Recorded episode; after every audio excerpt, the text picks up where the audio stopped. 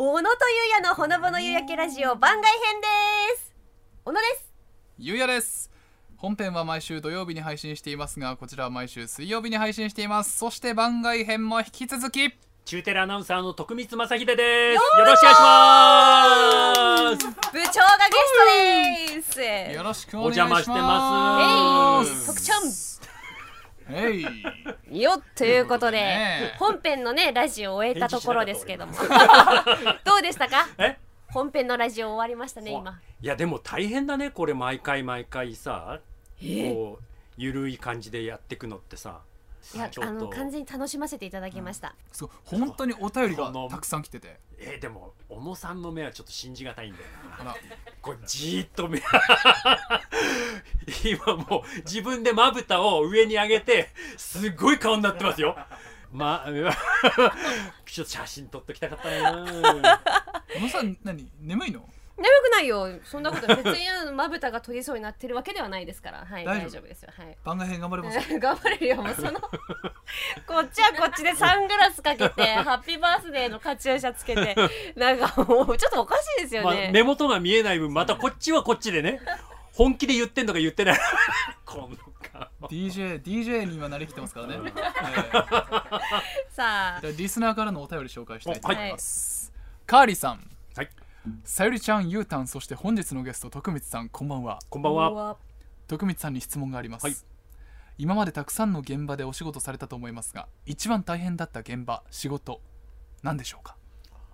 そして入社からさゆりちゃんとゆうたんを見てきて変わらないなと思っていることはありますか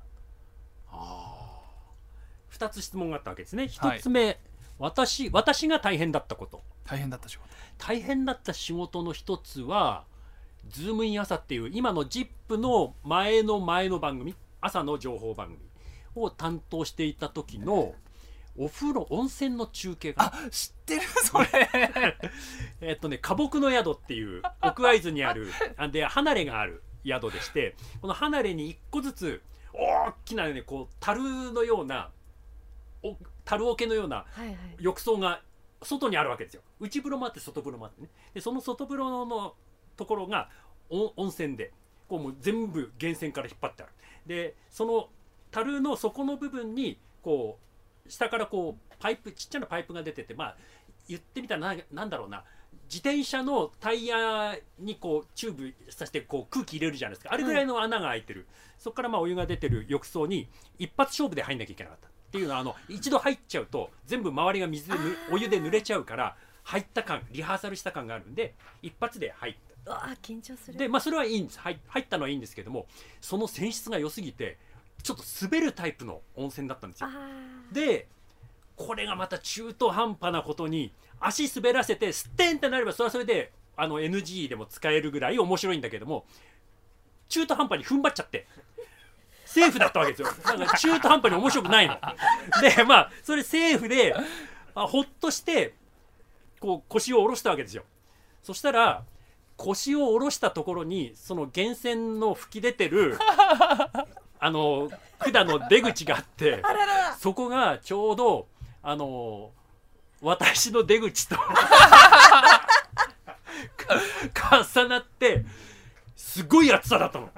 でセリフが飛んだの。それが大変だったかもしれないあ生大丈夫今生出口って表現大丈夫ですかね？生放大丈夫送ですよね。生放送。え出口って前の出口ですか？後ろの出口ですか？あのー後ろのあ後ろの後ろの出口でした。前の出口だったらももう。うそれどころじゃない。そうなんだ。それはもうすぐ位置を。まあどっちの出口も位置をずらすけどね。いや本当にあれは焦ったいや確かに怖い。想像しただけで怖い,、ね怖いその話聞いた時えへえと思いつつもすっごく面白かったな思いました。いやあれは熱かった。えー。カメラさんから聞いたんだだなってね無防備なところじゃないですか。だからもう本当にうわっうわっみたいな心の声。うんもううんみたいなちょうど細さが細さだから。そうそうそう入っちゃう。ピンポイントなんだよ。70度ぐらい多分ありますよね。ね。それをだってまあもうアーチェリーで言ったら10点ってとこでしょ？ぴったり。ドストライク。もうもうだもう。俺はもう。大丈夫これ。放送で配信できる？見返したいな。あそうそうそう。それで小野さんと石井さんのあ、えーまあ、入社当初の印象はねえっ、と小野さんはまああの入社試験の時にもちょっとねどうしようか迷った人なんですよ。迷われたんですか？えっと野尻さんが同期で野尻さんはもうあのまあ大体こあういいんじゃないですかって感じで。う。ん、で小野さんにしようかどうしようかっていうところでちょっと迷ったのね。うはい。うん赤裸々な話。私一回聞いたことあるのよ。ああそうだっけか。う。ん。ななんでかっていうとちょっと鉛の問題があってー確かにね。喋りに鉛があってニュース読みは基本共通語でお願いしたい。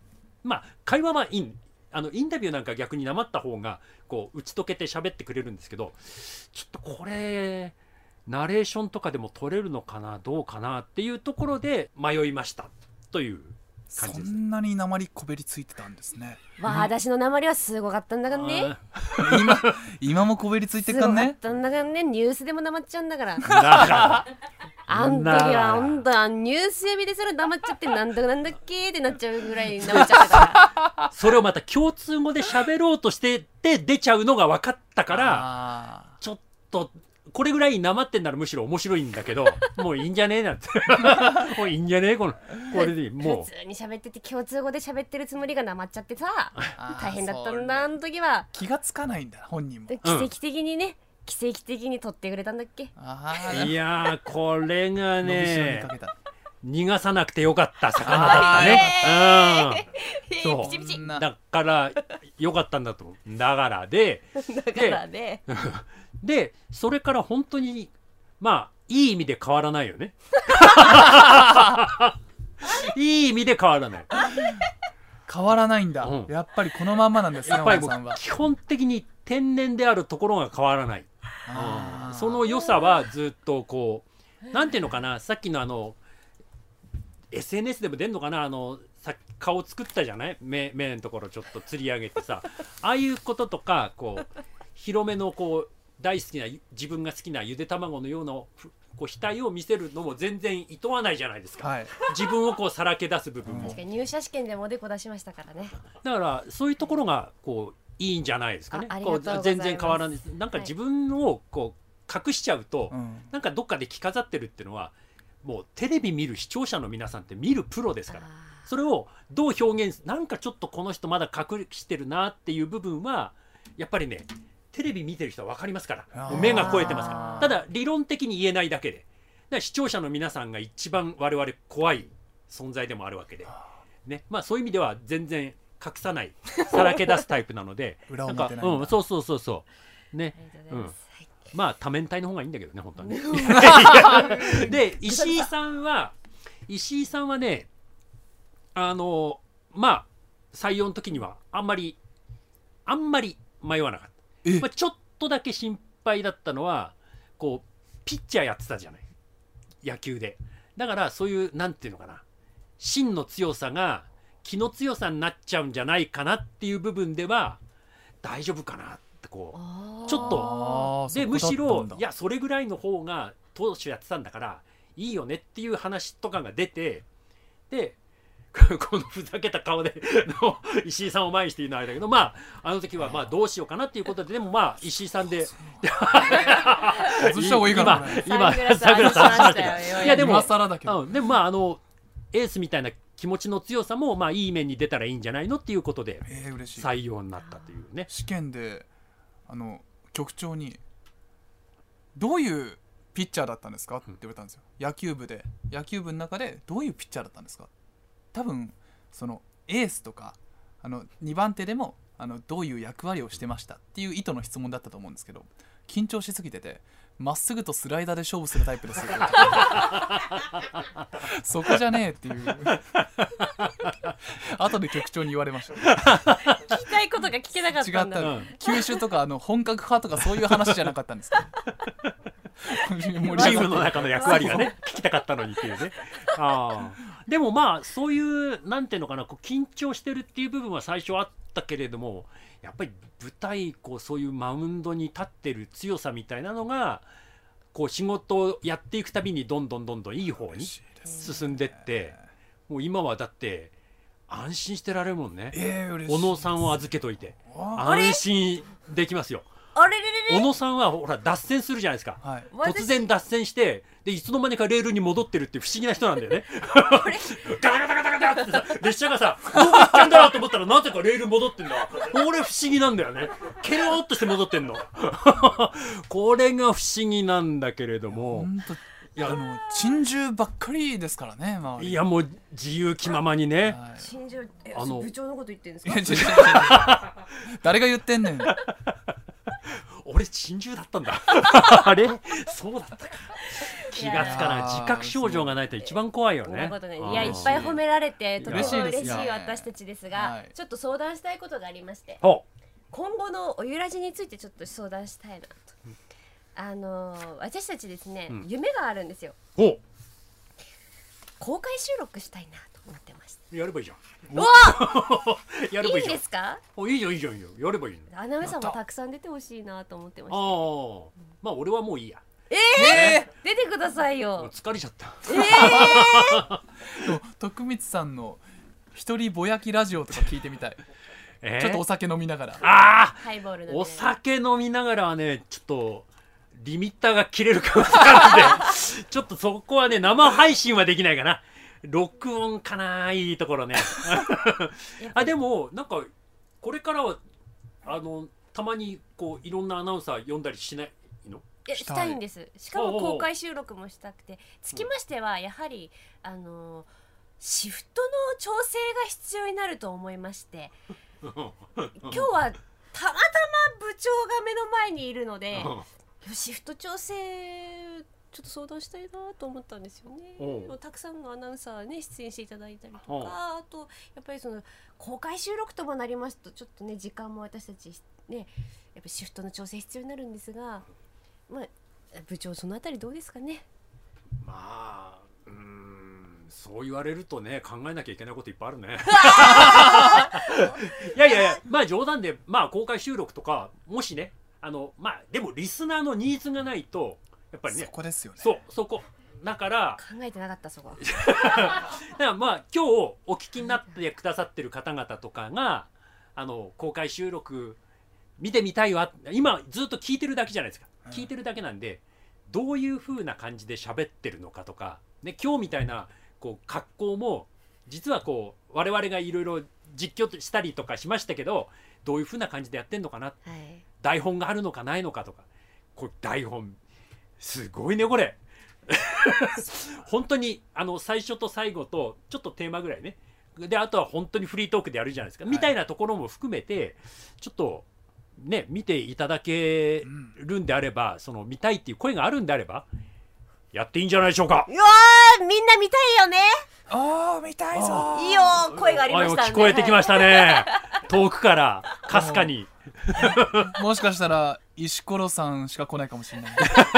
いつもメッセージくださるから。ああそうなんだ。ありがとうございます、えー、じゃああの声がたくさん集まれば、うん。シフトの調整もしてくれるということで。まあそれはねだって県民の皆さんとかまあこれ県外の方もね聞いてる方もいると思うんでそういう方が、ね、福島中央テレビのわざわざこの何あのポッドキャストっていうの、うん、に、ね、こう照準を合わせてくださるということなんでそういえばなんか本当は前私がポッドキャストやったような話も台本に書いたっていうのあ。なんかするとかしないとか もうすっかり忘れてましたけど一回だけやったことあるんですよね。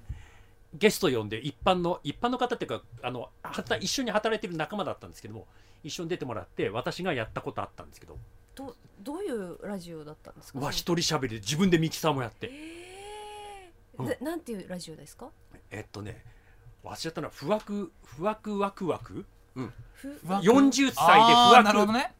だったんですよ。でその時に不惑ででも不惑のややる人不惑の人間が喋る内容でワクワクしてほしいっていう意味で不惑ワクワクっていうのを一回やってでアナウンス部の中で呼びかけたあのテレビだけじゃなくてテレビで大体その時は菅佐原さんと中川さんがメイン張ってたんでそれ以外のアナウンサーがしゃべる機会をもっと増やした方がいいんじゃないかっていう提案をしてやったんですけども後に誰も続かなくて。私一回きりで終わっちゃった。あららも時を超えて。ワ今クワクワクラジオパート2が。もうがじゃあ令和になってこうこのまた脚光を浴びてきたポッドキャスト。ふわくわくわくドキドキラジオっつって。ねみそじそじそじってのどうですかああいいじゃない？みそじそじそじ。みそじそじそじ。うん。そじそじしちゃう？ってあなんかまとまんなかったね。ごめん今なんかスタッフが紙を落としたペーパーノイズ気になっちゃった。えー、ということでじゃあ、うん。公開収録のうん。暁にはもしかしたらふわくわくわくラジオパート2もあるかもしれないという。そじそじもあるかもしれない。ふわくわくわく初代。初代にして松代の 声で呼んでいただくとか。うん。ねえ。あってもいいかもしれないですよ、ということで、うん、徳ちゃんこれからもおゆらじの応援してくれますか？応援します！イエーイ！存続が決まりました。ありがとうございます。いよかった。いやいやいやいや。これは大きな力を手にしましたね我々は。本当ですか？心込め てます？こもってますこもってます。い。やでもあっという間。うん。いつも以上に喋った気がする今日は。はい。なんかごめんなさい。いやいや。なんか皆さん申し訳ないです。ありがとうございます。お付き合いただいてありがとうございます。では最後に番組では皆様からのメールを受け付けております。番外編のトークテーマやラジオのダメ出しコーナーのアイデアなど何でも送ってきてください。コーナーへの投稿はメールの件名にコーナー名をご明記ください。メールの宛先はすべて小文字で podcast.fct.jp podcast.fct.jp podcast.fct.jp です。そして番組のホームページの応募フォームからもメッセージを受け付けています。概要欄の URL からチェックしてみてください。番組の感想もお待ちしています。投稿はすべてひらがなでハッシュタグおゆらじでお願いします。番組公式ツイッターのフォローもお願いします。さあということで徳ちゃん部長今日はありがとうございました。ありがとうございました。た。これからもおゆらじ応援よろしくお願いします。ああ一個聞き忘れた。え何？徳光さん前に腰につけてたアロハシャツのポーチって今どうしたんですか？あ あーあれスマホがでっかくなったんで入らなくなったからお家に置いてあります。あそうなんだ。謎が解けたそれでは皆さんさようなら